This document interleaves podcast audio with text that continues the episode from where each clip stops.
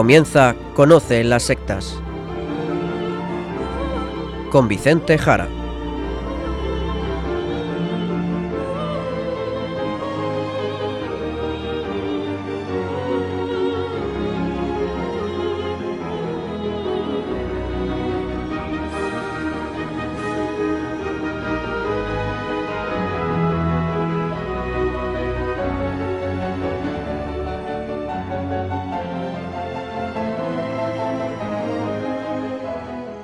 Muy buenas tardes, queridos amigos de Radio María.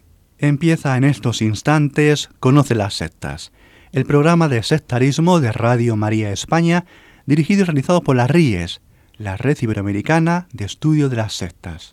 Quien les habla, y como encargado por la propia RIES para su dirección, Vicente Jara.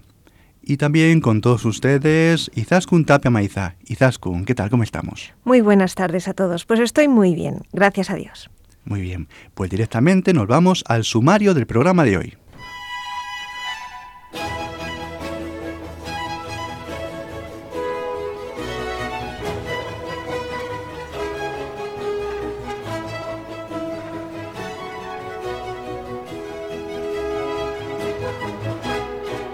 Hoy en el programa hablaremos del comienzo del curso, ya que estamos en la mitad del mes de septiembre, que es cuando aquí, en España, empiezan los cursos escolares. Y el tema elegido para el día de hoy va a ser el mindfulness, que se está introduciendo en algunas aulas escolares. Les alertaremos de todo esto.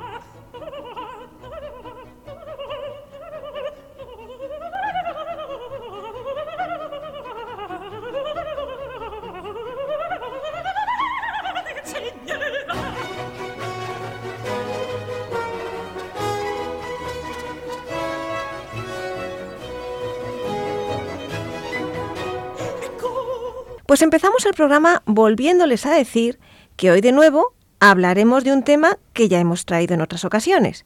En concreto, en el programa del 27 de junio del año 2015, con el título de Mindfulness en los colegios, donde fuimos de los primeros en alertar sobre la infiltración de esta práctica budista, porque allí les explicamos lo que es el mindfulness, que es budismo en los colegios con los más pequeños. De esto trataremos también hoy.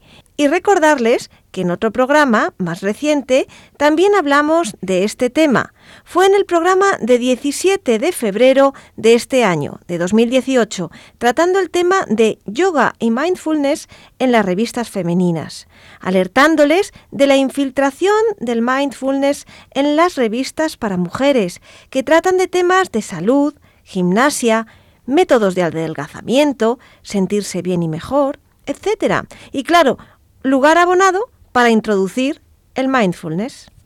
Pues sí, y hay que seguir hablando de esto y más en estas fechas, porque vemos que la gente no lo tiene claro y no sabe que esto del mindfulness es budismo.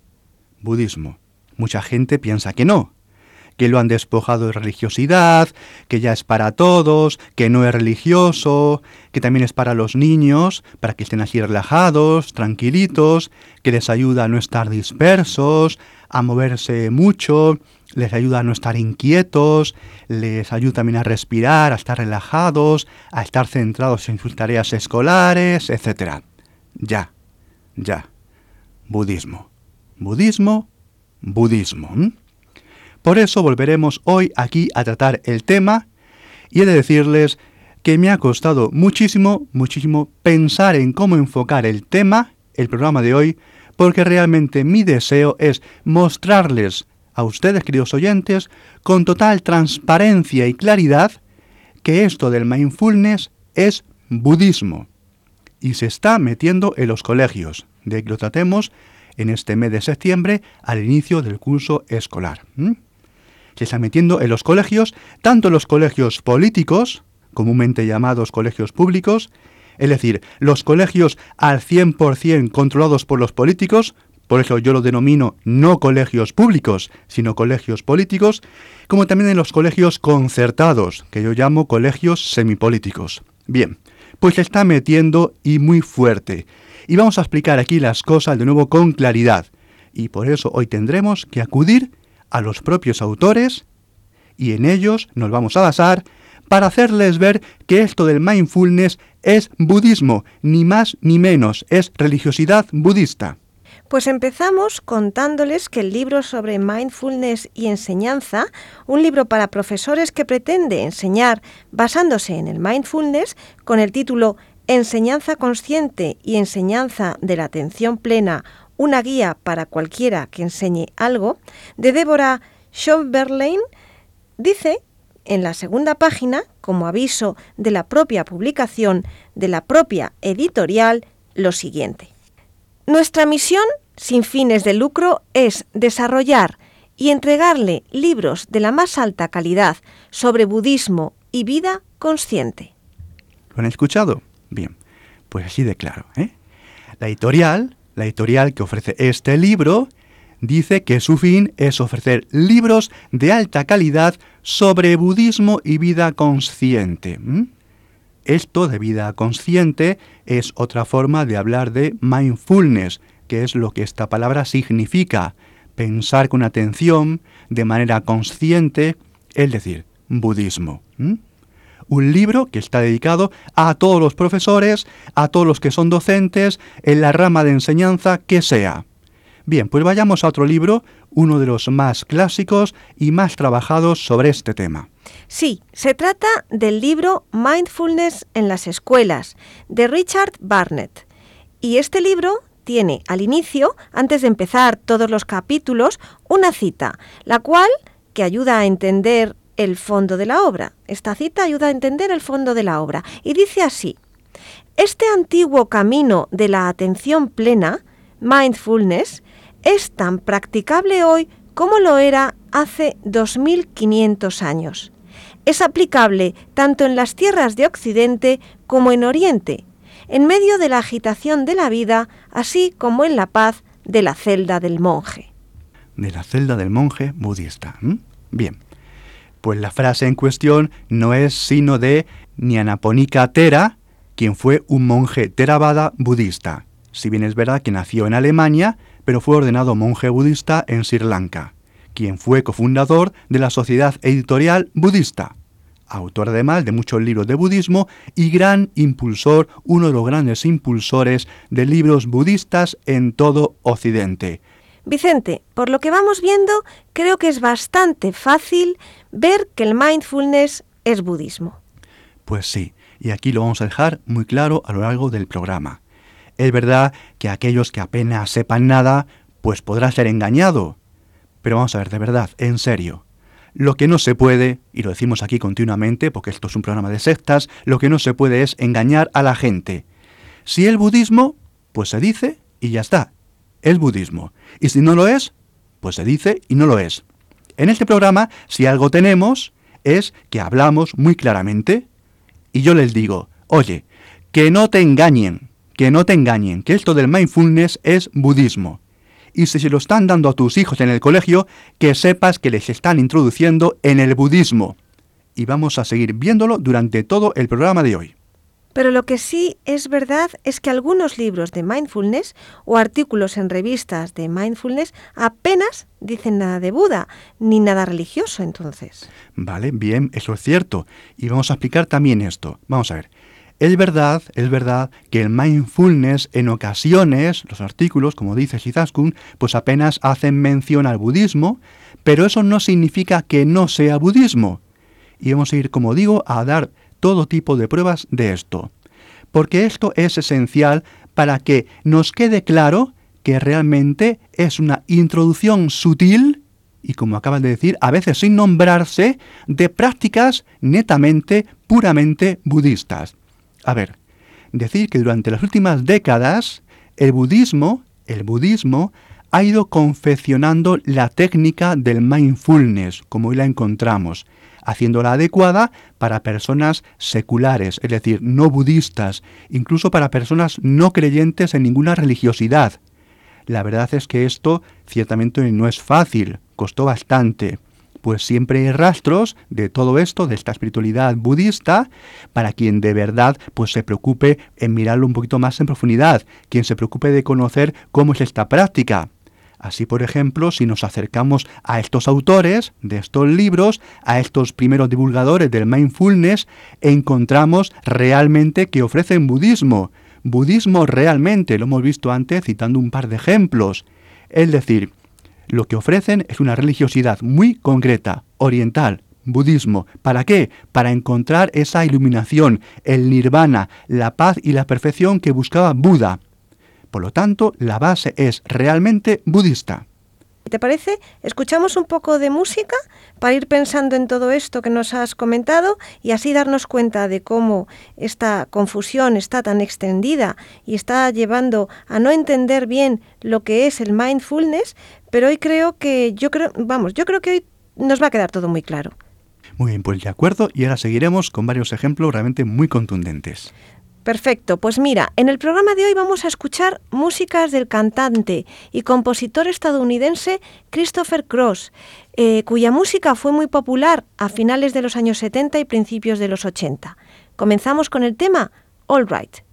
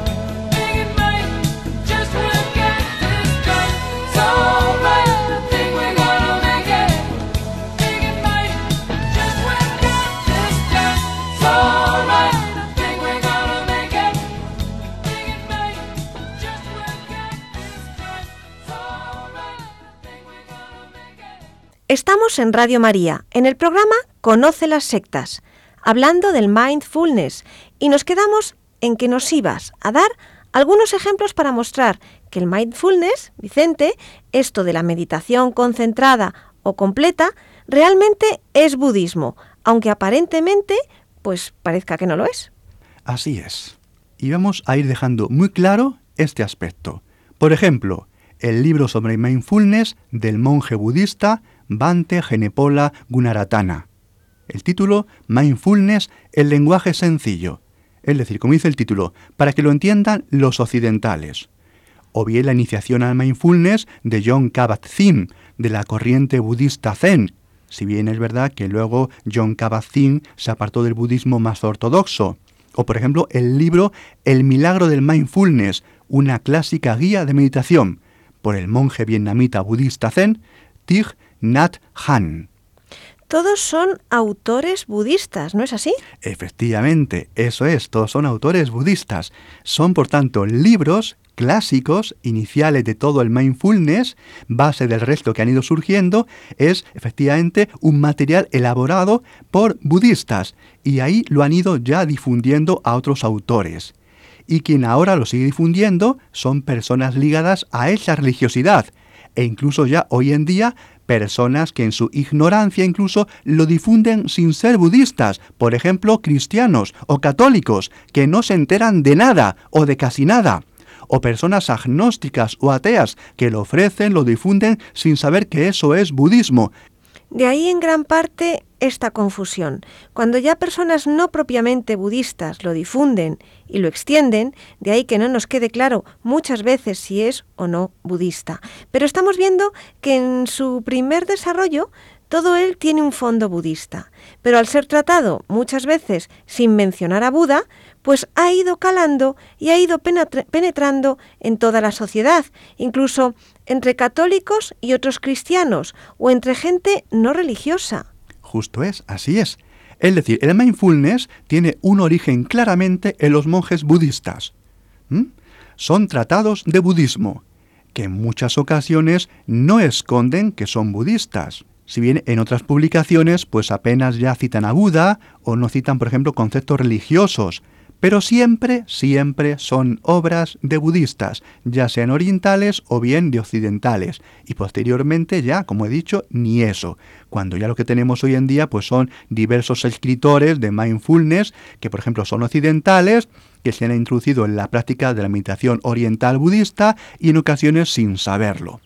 Y ahora ya muchas veces son autores que han escrito ya sus propios libros, muchas veces pues subidos al carro de la moda.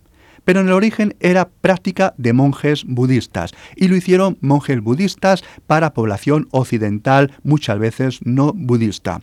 En definitiva, literatura budista donde apenas se habla de Buda, o a veces más, a veces menos, a veces nada, pero que tiene claramente un sabor de esa religiosidad oriental, y es innegable. Y vamos a poner ahora un ejemplo muy, muy claro. A ver, dinos, Vicente. Bien, pues si nos vamos a uno de estos libros clásicos, el título Mindfulness en las escuelas de Richard Barnett, que antes ha citado Izaskun, hay un apartado muy concreto al inicio del libro que se llama así. ¿Qué es el mindfulness? Bien, pues vamos a leerlo en extenso y lo iremos comentando. Pero antes, antes, queremos explicarle a todos nuestros oyentes, pues, quién es esta persona, este autor, Richard Barnett. Y vamos a leer lo que dice su propia página web de él. Richard Barnett es cofundador y director de Mindfulness in Schools, Mindfulness en las escuelas. Richard co-creó el altamente aclamado curso de Mindfulness de 10 semanas, punto B, diseñado para involucrar a los adolescentes en el aula. Es profesor e intendente de House Masters en Tonbridge School, la primera escuela en el Reino Unido que incluyó mindfulness en el plan de estudios, un evento cubierto por prensa, televisión y radio a principios de 2010. En 2013, Richard pronunció una charla TEDx sobre mindfulness en las escuelas y en 2014 fue un testigo experto en el grupo parlamentario de todos los partidos sobre salud mental y educación. Miles de jóvenes han recibido formación .b en una amplia gama de contextos educativos en el Reino Unido, Estados Unidos, Alemania, Francia, Finlandia, Dinamarca, Holanda, Tailandia y México. Muy bien, pues visto ya quién es este autor, Richard Barnett, gran conocedor impulsor y difusor de esta práctica, el mindfulness, pues que sea él quien nos diga qué es esto. Y vamos así ahora ya al apartado de su libro, ¿qué es mindfulness? dice así este autor. Una de las formas más sucintas y convincentes de explicar lo que es el mindfulness a un aula de adolescentes, pues es mostrarle un breve fragmento de la película animada de DreamWorks Kung Fu Panda. No describe lo que haces, no da una definición del libro de texto de lo que es, ni siquiera utiliza la palabra mindfulness, sigue diciendo Richard Barnett pero capta el sabor esta película de una manera que se entiende fácilmente. Y va relatando ahora la escena de Kung Fu Panda. Nuestro héroe atribulado, un panda llamado Po, está muy estresado por la vida. Se para a la luz de la luna debajo de un melocotonero floreciente y lamenta sus muchos fracasos. Dice así, probablemente doy más asco que nadie en la historia del kung fu, en la historia de China, en la historia de hacerlo fatal, declara. Su angustiado monólogo es un interesante compendio de malestar contemporáneo. Cree que es un inútil para todo, tiene baja autoestima, sabe que come demasiado, tiene desórdenes alimenticios, se preocupa mucho, tiene estrés, ansiedad. Enfrentado el panda Po a sus muchas dificultades, está a punto de abandonar su sueño de la gloria del kung fu y volver a hacer fideos, que es lo que antes hacía. Pero afortunadamente, báculo en la mano, llega la sabia y vieja tortuga Oh Wei, un maestro de kung fu que se acerca al final de sus años de tortuga y que suavemente reprende al panda con sus problemas. Rendirte, no rendirte, le dice, fideos, no fideos. Estás demasiado preocupado por lo que fue y lo que será. Hay un dicho, ayer es historia, mañana es un misterio, pero hoy es un gran regalo. Es por eso que se llama el presente. Pues queridos oyentes, vamos ahora a escucharlo desde la propia película. Veo que encontraste el durazno de la sabiduría celestial. ¿Algo es esto? Perdón, yo pensé que era un durazno cualquiera. Yo te entiendo. Sueles comer cuando estás preocupado. ¿Preocupado? No estoy preocupado. sí, ¿por qué voy a estar preocupado? ¿Por qué estás preocupado?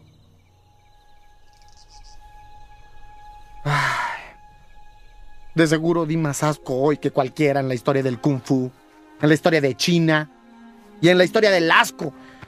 Probablemente. Y los cinco diablos, debió verlos, me detestan con ganas. Con ganas. ¿Qué hará Shifu para convertirme en el guerrero dragón? No soy como los cinco. No tengo garras, no tengo alas, veneno. Hasta Mantis tiene esas cosas. Mejor debería rendirme y volver a cocinar fideos. Rendirte, no rendirte. Fideos, no fideos. Estás preocupado por lo que fue y lo que va a ser. Hay un dicho el ayer es historia, el mañana es un misterio, pero el hoy es un obsequio. Por eso se llama presente. Y nos sigue diciendo este autor Richard Barnett en su libro Mindfulness en las escuelas, en su apartado ¿Qué es el mindfulness? y comentando esta escena de la película. Y sigue seguidamente diciendo así el autor, Izaskun. Una mirada de realización amanece en Po cuando comprende que está preocupado por lo que ha sucedido y lo que podría suceder en lugar de simplemente estar en el momento presente, un regalo que rara vez apreciamos. Estar en el presente, esto es el mindfulness, pues sigue diciendo el autor ahora hablando de los niños. Los niños no solo entienden esto, no está a un millón de kilómetros de las definiciones de atención que encontrarán, particularmente en su contexto terapéutico. Y luego Richard Barnett comenta una obra sobre el mindfulness de otra autora, Ruth Baer, quien lo define al mindfulness de esta manera. Como un enfoque de la atención intencionalmente en la experiencia de lo que ocurre en el momento presente, sin juzgar ni aceptar. Bien, pues esta definición la verdad es que es una paráfrasis de Kabat-Zinn y lo dice el mismo Richard Barnett. Kabat-Zinn, autor budista que antes hemos citado, mencionado, que es la verdad quien dio la definición más citada de lo que es el mindfulness, y es la siguiente, decía así Kabat-Zinn. Mindfulness significa prestar atención de una manera particular, con conciencia, a propósito, en el momento presente y sin prejuicios. Bien, y en este libro que estamos ahora comentando, Mindfulness en las escuelas, dice este mismo autor, las aplicaciones clínicas de mindfulness tienen sus raíces, atención, en la práctica budista. En la práctica budista. Lo dice así claramente por lo que no es sorprendente sigue diciendo que las definiciones budistas de mindfulness también enfaticen la importancia de prestar atención al momento presente. Y cerramos comillas. Ya tenemos muy claro lo que es la definición de mindfulness, pero uno podría decir, bueno, es solo hacer las cosas dándose cuenta de hacerlas. Esto no es tan religioso, ¿o sí? Bien, una muy buena pregunta, Izaskun. ¿Se trata solamente de hacer las cosas con conciencia? ¿Estar centrados en lo que hacemos? Bueno, pues ese es el problema tan grande del mindfulness. Vamos a ver, es que hay mucho más. Hay mucho más porque ese, ese es concretamente el modo de meditar budista. Ese es el modo de meditar budista. Y además tiene muchas más implicaciones, porque eso de la conciencia tiene un sentido también religioso, ¿de acuerdo? Pero es que además el mindfulness es mucho más que eso, mucho más que eso. Y vamos a ver por qué, porque este mismo autor, Richard Barnett, dice lo siguiente, dice lo siguiente, y lo citamos entre comillas de la obra que estamos comentando. Entonces, dice Richard Barnett, la conciencia del momento presente es una parte crucial de la atención plena, del mindfulness. Sin embargo, sigue, ni en el entendimiento budista ni secular es de ninguna manera todo eso. El mindfulness no sería el tratamiento exitoso que se da para afecciones tales como la depresión si no fuera nada más, si no fuera nada más que la conciencia del momento presente, sin importar lo esencial que sea para la disciplina. Ciertamente, sigue diciendo Richard Barnett, en el budismo el mindfulness es mucho más que esto, y aunque no hay suficiente espacio en este documento, en este libro, para entrar en algo como el detalle requerido para hacerle justicia, tenemos que entender algo de sus connotaciones más amplias. Lo que dice este autor es que el mindfulness es más que atención plena o darse cuenta del aquí y el ahora. Eso es, eso es, y este autor lo dice claramente. Este autor además tiene un apartado en este libro que estamos comentando que dice justamente eso, es más, el título de este apartado tiene como título el siguiente, más que solo conciencia del momento presente. Y vamos a leer lo que dice aquí el autor. En el budismo, atención plena, mindfulness, es una traducción de la palabra del lenguaje pali, que es la palabra sati, o en lenguaje sánscrito, smerti. Una palabra que tiene connotaciones mucho más amplias que simplemente conciencia del momento presente, como explica Alan Wallace.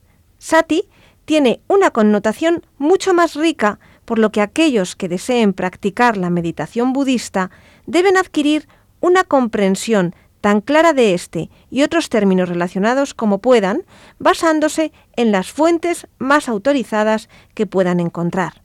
De lo contrario, la meditación budista se convierte rápidamente en una vaga clase de mentalidad de estar aquí ahora, en la que se pierden la extraordinaria profundidad y riqueza de las tradiciones de meditación budista. lo dice bien claro. Si quieres hacer mindfulness de alto nivel, por decirlo así, progresar en el mindfulness, pues has de entender que es mucho más que estar aquí y ahora. ¿Y cómo? Pues al de profundizar en el budismo. Así de claro lo dice. Pues seguimos leyendo Izaskun porque no tiene desperdicio. Una de las connotaciones más ricas es que sati se relaciona con el verbo sarati, que significa recordar, y que en el contexto budista hay una estrecha correlación entre prestar atención al momento presente y recordar. Un budista presta atención al momento presente, pero con una conciencia intuitiva de lo que está sucediendo en ese momento, una conciencia informada por ciertas cualidades y valores, por ejemplo, mediante la comprensión de lo que es saludable y no saludable, de lo que hace y lo que no conduce a la iluminación. Pues no lo digo yo, lo dice él, y lo dice bien claro. El mindfulness es para alcanzar el nirvana budista, la iluminación, de eso está hablando, la iluminación budista. Pues seguimos leyendo a este autor, no hace falta hacer ninguna glosa prácticamente, porque nos explica claramente que el mindfulness es obviamente, obviamente, como aquí le venimos diciendo, obviamente, es mucho más que estar atento al momento presente, es claramente budismo. Pues seguimos leyendo el texto, Izaskun. Recordar, recordar constantemente, recordar, recordar ciertas cosas, pero esto no es tanto un proceso de pensamiento o intelectual como una toma de conciencia. En un nivel, cuando está completamente abierto y despierto al momento presente, la mente es como un espejo que refleja claramente lo que viene antes. Pero el monje y maestro budista Gunaratana explica que la metáfora del espejo es limitada, porque la atención plena o mindfulness no es fría o insensible. Es la experiencia de vigilia de la vida, una participación alerta en el proceso continuo de la vida. Nuestro espejo refleja cada momento tal como sucede, pero tiene profundidad, inteligencia y memoria. No es memoria en el sentido de ideas e imágenes del pasado, sino conocimiento claro, directo y sin palabras de lo que es y lo que no, de lo que es correcto y de lo que es incorrecto, de lo que estamos haciendo y cómo debemos ir al respecto. Eso es, eso es. Cuando hablamos de mindfulness, de conciencia, de estas palabras, de recuerdo, no estamos hablando de conciencia en el sentido occidental, de aspectos intelectuales, lo acabamos de escuchar, sino de conciencia religiosa budista. No estamos hablando de estar atentos, no, no es la atención occidental, como la hablamos en Occidente, científica, la atención. No es el recuerdo, la memoria, tal y como hablamos en Occidente, no. Son palabras, todas ellas, de sentido religioso budista, de sentido religioso netamente oriental. El recuerdo del dolor, ¿verdad?, del que hay que salir por la meditación budista, romper esa rueda continua de reencarnaciones, que lo que hizo Buda, es la conciencia de que el dolor no existe, es esa impasibilidad budista, es la conciencia de ver la realidad sin apegarse a ella, es ver la realidad según el modo budista. Y eso es el mindfulness, eso es. Y para que quede todavía más claro, seguimos leyendo esta explicación que nos da esta obra. Esta atención plena o mindfulness, entonces, es más que solo prestar atención al momento presente y está estrechamente relacionada con la sabiduría. Existe una conciencia muy intuitiva, pero informada de lo que está sucediendo en un momento determinado. Un francotirador presta toda su atención a cada pequeño movimiento y cada respiración mientras se concentra en la víctima de su rifle. ¿Está prestando atención al momento presente? Sí. ¿Está él siendo consciente? Definitivamente no. Como dice el monje budista Nyanaponika Cera, sin memoria, la atención hacia un objeto proporcionaría hechos meramente aislados, como es el caso con la percepción de la mayoría de los animales. Eso es, exactamente. Y por eso el autor, comentando lo que dice Wallace, comenta que esta atención pues es neutra, no es valiosa, él la llama una atención desnuda. y dice lo siguiente, mucha atención, queridos oyentes. Wallace no niega la importancia central de la atención desnuda, pero su punto es que interpretar la atención plena como nada más que prestar atención al momento presente es empobrecer la práctica. Cuando la atención plena se equipara con la atención desnuda, puede conducir fácilmente a la idea errónea de que el cultivo de la atención plena o mindfulness no tiene nada que ver con la ética o el cultivo de estados de ánimo saludables y la atenuación de estados insalubres. Eso es. Por lo tanto, el mindfulness de calidad es, como no, pues un mindfulness budista. De ahí que toda entrada en la práctica de mindfulness, pues al final te va a llevar cada vez y cada vez más a practicarlo en su total potencialidad, podríamos decir. Es decir, te va a llevar al budismo.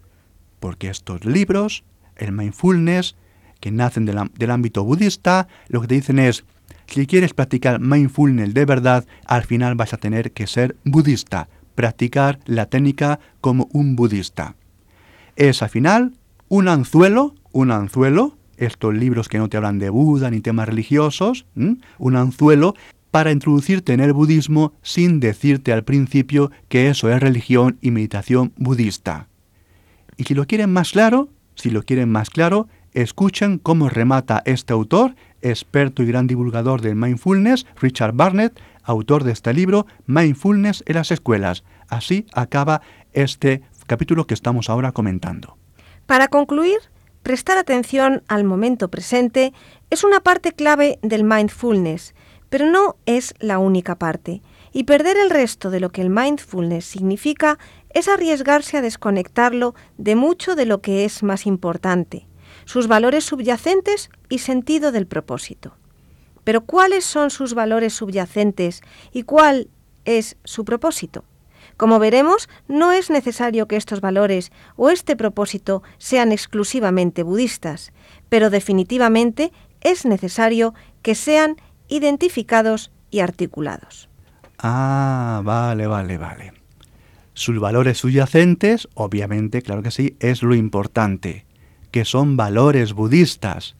Pero dice, pero no tienen por qué ser solamente exclusivos del budismo. Es decir, el budismo pero pueden también impregnar pues otras religiones o ideologías. Y encima mindfulness nació del ámbito de los monjes budistas. En todo caso, han de ser, como dice él, identificados y articulados. No te quedes solamente con la concentración del aquí y, y ahora. No, vete a profundizar más a esos valores que son budistas, pero bueno, no tienen que ser solamente del budismo.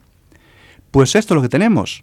El mindfulness, queda claro, es budismo, nació en el ámbito budista, se está extendiendo masivamente incluso en Occidente, se está extendiendo sin nombrar que es budismo, y al final lo que tiene ciertamente es budismo. Y si quieres ser un buen practicante del mindfulness, al final vas a tener que convertirte en un budista, lo sepas o no lo sepas.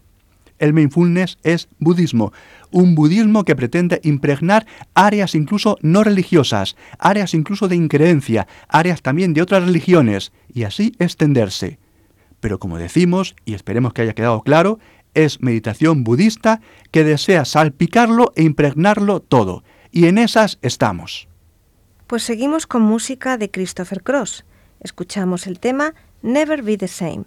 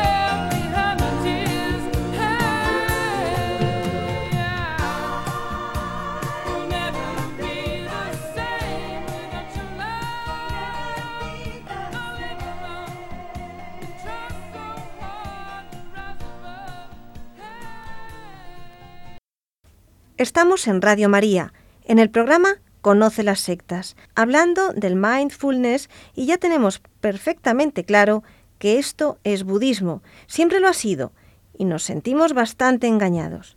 ¿Cómo es posible?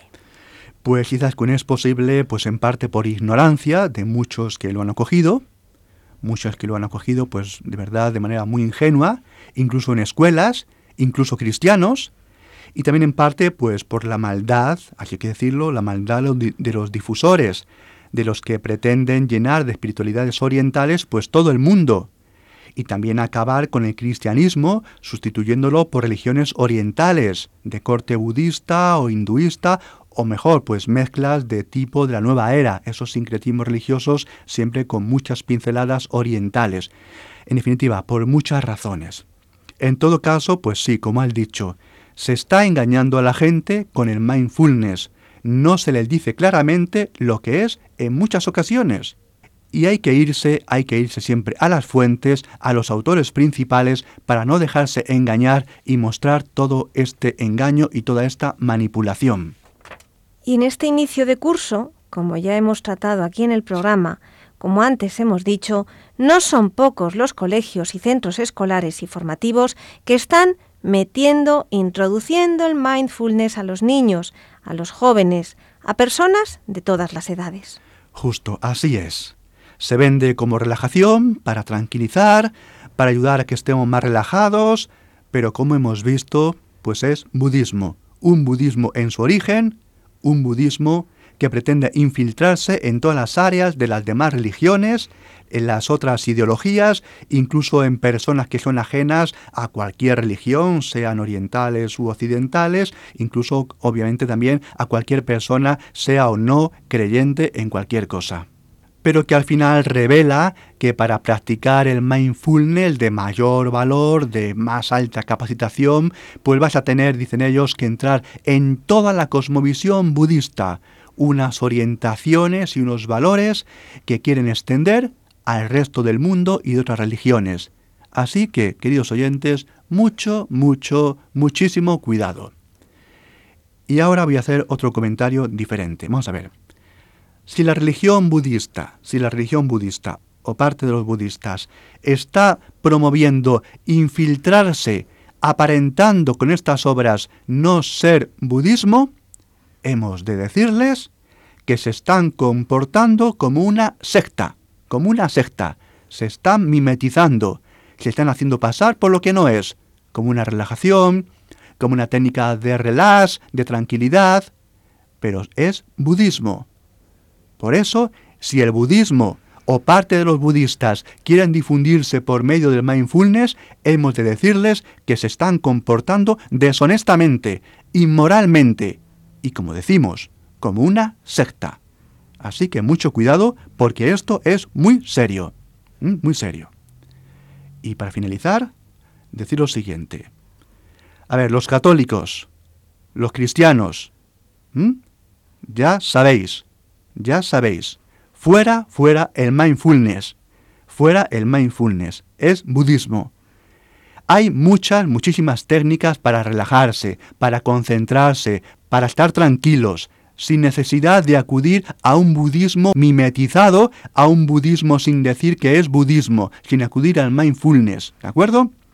Creo que quien desee hacerse, por ejemplo, un lugar en este mundo de esta literatura de este tipo, pues puede escribir un libro sobre métodos de relajación y de concentración sin necesidad, sin ninguna necesidad de engañar con técnicas orientales.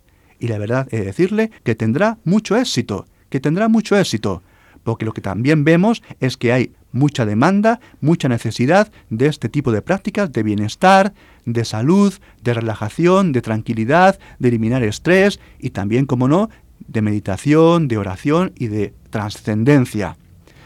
Así que, como consejo, y para quien lo desee y quiera escribir, a ver si los cristianos, a ver si los cristianos ofrecemos algo para tanta gente que está buscando y que no encuentra nada adecuado, sino simplemente engaños, orientalismos, sincretismos, nueva era y sectas. El último tema de Christopher Cross que vamos a oír a continuación es Arthur's Theme.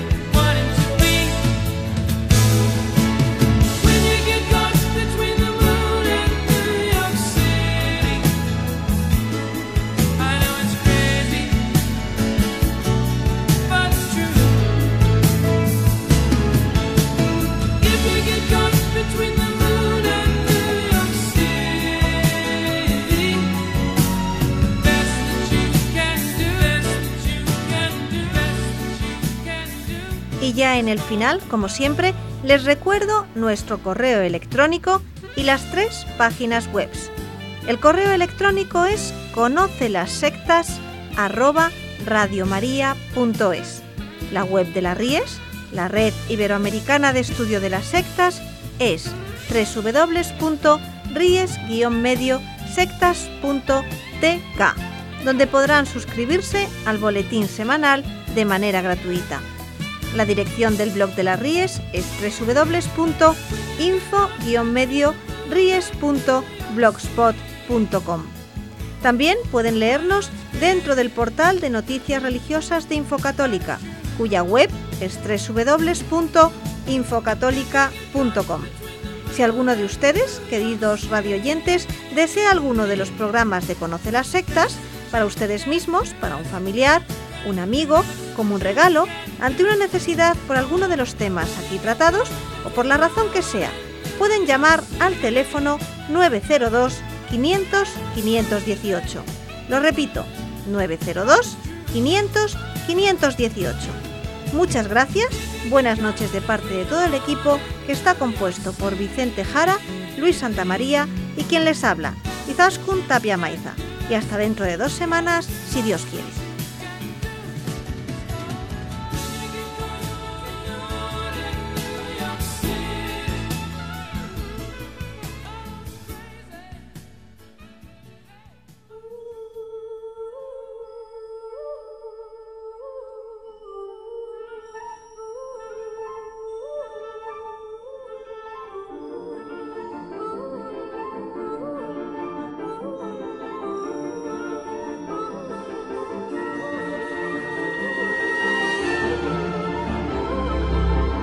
Han escuchado Conoce las sectas con Vicente Jara.